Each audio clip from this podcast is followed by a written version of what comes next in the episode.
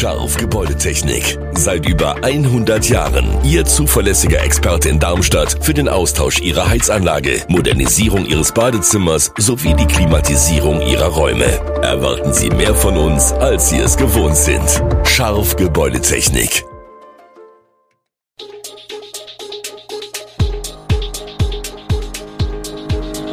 Gude, unser morgendliches News Update. Das Wichtigste aus Südhessen für Sie im Überblick. Guten Morgen aus Darmstadt an diesem 2. Oktober. Neue Suche nach Räumlichkeiten für kinderärztlichen Notdienst. Die Lilien feiern ihren ersten Bundesligasieg seit 2017 und heute streiken hessische Apotheker und Ärzte. Das und mehr hören Sie heute im Podcast. Die Frage, ob und in welchen Räumlichkeiten der Kinder- und Jugendärztliche Notdienst in Darmstadt fortgesetzt werden kann, bleibt weiterhin ungeklärt.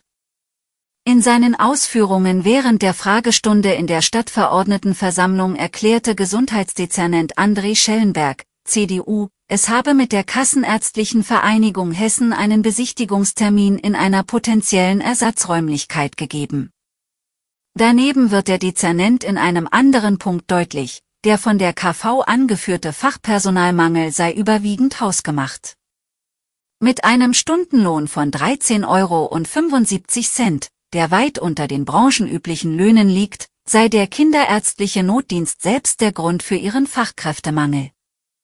Auch der Pressesprecher der Kassenärztlichen Vereinigung bestätigte, dass der Notdienst im Wettbewerb um medizinisches Fachpersonal Probleme habe. Darmstädter Eltern zeigen sich weiterhin höchst besorgt. Bereits jetzt haben 77.000 Personen eine Online-Petition zum Erhalt des Notdienstes unterschreiben.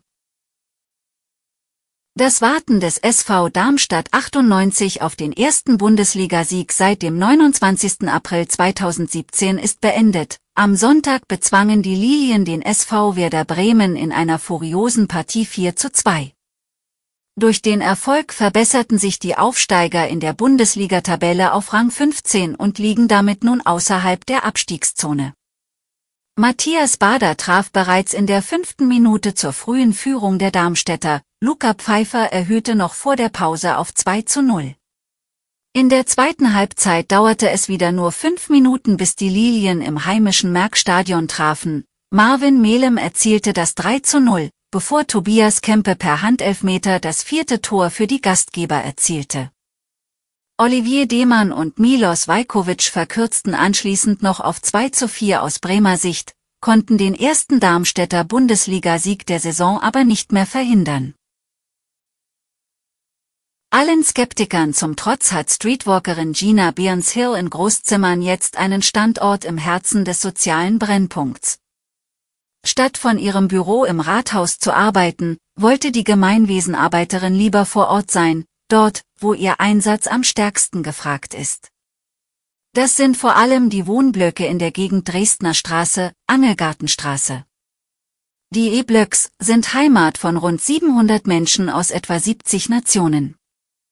Kinderreich, viele sozial schwach, ein Leben auf engem Raum, Zimmerns Wohnquartier mit der höchsten Einwohnerdichte und Herausforderungen, wie den auffälligen Jugendlichen, die Polizei und Ordnungsamt schon seit längerem in Atem halten. Die Insel, ein Bauwagen, steht nun unweit des Kinderspielplatzes, dem Herzstück der Blöcks.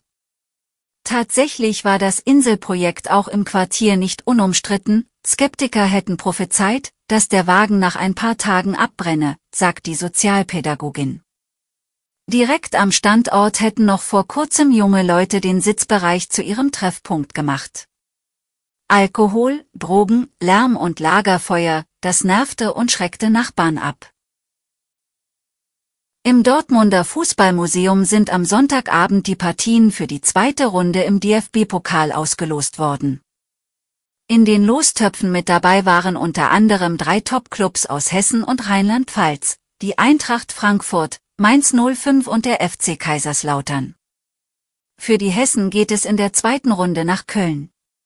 Mit Viktoria Köln haben die Adler einen Gegner zugelost bekommen, der bereits Werder Bremen aus dem Wettbewerb geschossen hat. Ziel der Eintracht ist es, ihrer Favoritenrolle gerecht zu werden und im Pokal zu überwintern. Man bereite sich auf einen Pokalkampf vor, so Sportvorstand Krösche. Noch steht nicht fest, ob das Spiel in das Bundesligastadion des FC Köln ausweichen wird. Für den FC Köln geht es währenddessen in der zweiten Runde nach Rheinland-Pfalz. Auf sie wartet der Zweitligist FC Kaiserlautern. Die Mainzer reisen für ihren Zweitrundengegner nach Berlin. Dort empfängt sie die Hertha. Die zweite Runde des DFB-Pokals wird am 31. Oktober und 1. November ausgetragen. An diesem Montag bleiben viele hessische Arztpraxen und Apotheken geschlossen. Die Apothekenmitarbeiter klagen über zu viel Bürokratie, Lieferengpässe und Unterfinanzierung und protestieren damit gegen die Gesundheitspolitik der Bundesregierung.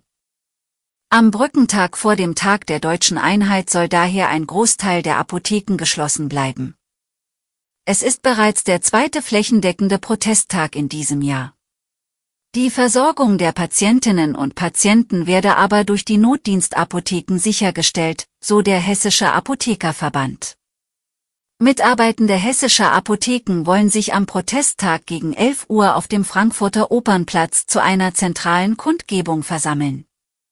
Auch die Ärztinnen und Ärzte setzen ihren Protest fort. Um die Versorgung der Patientinnen und Patienten sicherzustellen, sind die Zentralen des ärztlichen Bereitschaftsdienstes am Protesttag geöffnet. Alle Infos zu diesen Themen und noch viel mehr finden Sie stets aktuell auf echo-online.de. Wegen des Feiertages erscheint Gude Südhessen morgen nicht. Die nächste Ausgabe hören Sie wie gewohnt am Mittwoch.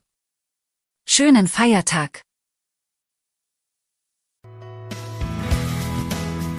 Gute Südhessen ist eine Produktion der VAM von Allgemeiner Zeitung, Wiesbadener Kurier, Echo Online und Mittelhessen.de.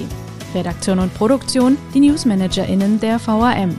Ihr erreicht uns per Mail an audio.vam.de.